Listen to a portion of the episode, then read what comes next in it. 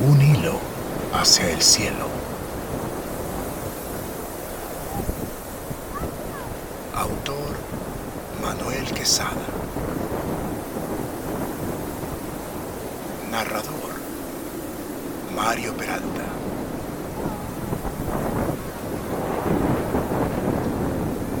Algo tenía el viento que le llenaba el cerebro de ideas y ánimos nuevos.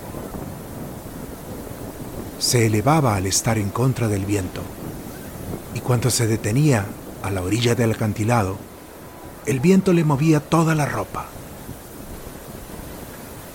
Extendió el carrete y el hilo comenzó a alejar más la piscucha hacia el cielo.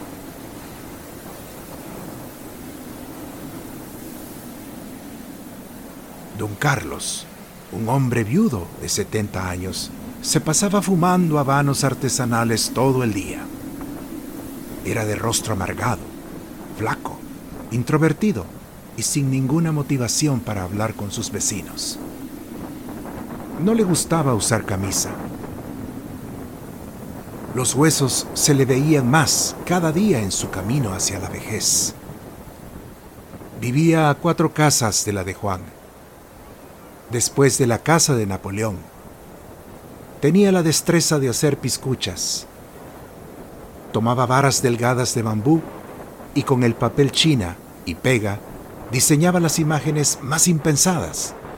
Hacía halcones, aviones, carros, planetas y rostros femeninos de sus amores recordados.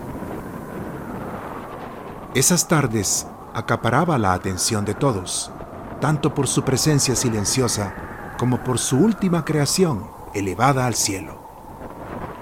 Comenzaba a alzar su piscucha y Juan le veía con disimulo para no ser sorprendido por don Carlos. Pero él sabía que todos lo veían. El halcón negro que elevaba mostraba una autoridad en el cielo, un ímpetu ante las ráfagas de viento. Juan alaba su pequeña piscucha, que temblaba hasta el riesgo de desarmarse ante las ráfagas violentas de viento. Veía el hilo que salía de su pequeña mano, el hilo que provenía del algodón, del mejor granero del país, allí donde la mano de sus compatriotas trabaja en la tierra para la siembra y cosecha del algodón que hacía subir, con el viento, el frágil hilo que sostenía su piscucha.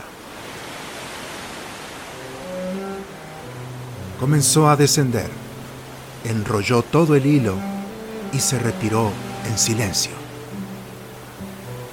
Pero viendo con admiración el halcón de su vecino, el hombre amargado poseía la sensibilidad de estar una tarde con los chicos sin hablar.